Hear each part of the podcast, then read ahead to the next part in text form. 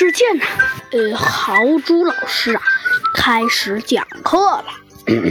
哎，同学们，今天呢，我们要讲的呢，也是一个 嗯，关于关于动物的主题。前几天我们刚刚去了公园，没错。看来你们很聪明，你们还记得那个公园有动物。不过你们有的同学好像不太聪明，嗯，没找到动物。不过呢，有的同学的确，呃，是是找到了，比如说。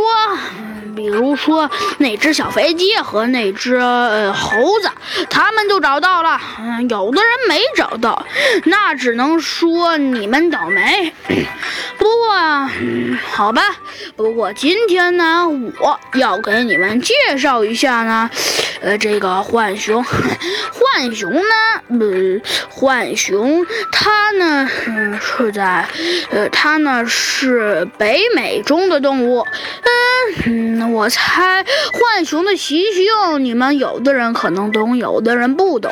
嗯嗯，当然了，它们是一种没有危险的动物，因为呢，浣熊一般不会像不会像老虎或者狮子那么有攻击力。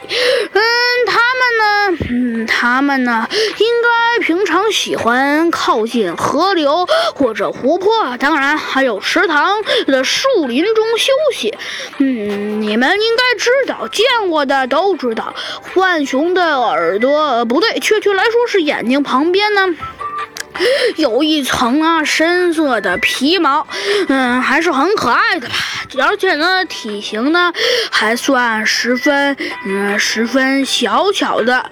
嗯，当然，嗯，它的体长呢约四十到七十厘米，这个大家应该都能理解。因为呢，有的浣熊，嗯，有的浣熊呢长得大，有的浣熊长得小。嗯，当然了，浣熊的尾巴呢也是一大特征。嗯，浣熊今天呢就。介绍到大这里，不过我猜你们也应该很应该懂了。呃，对了，还有最后，浣熊也能游泳。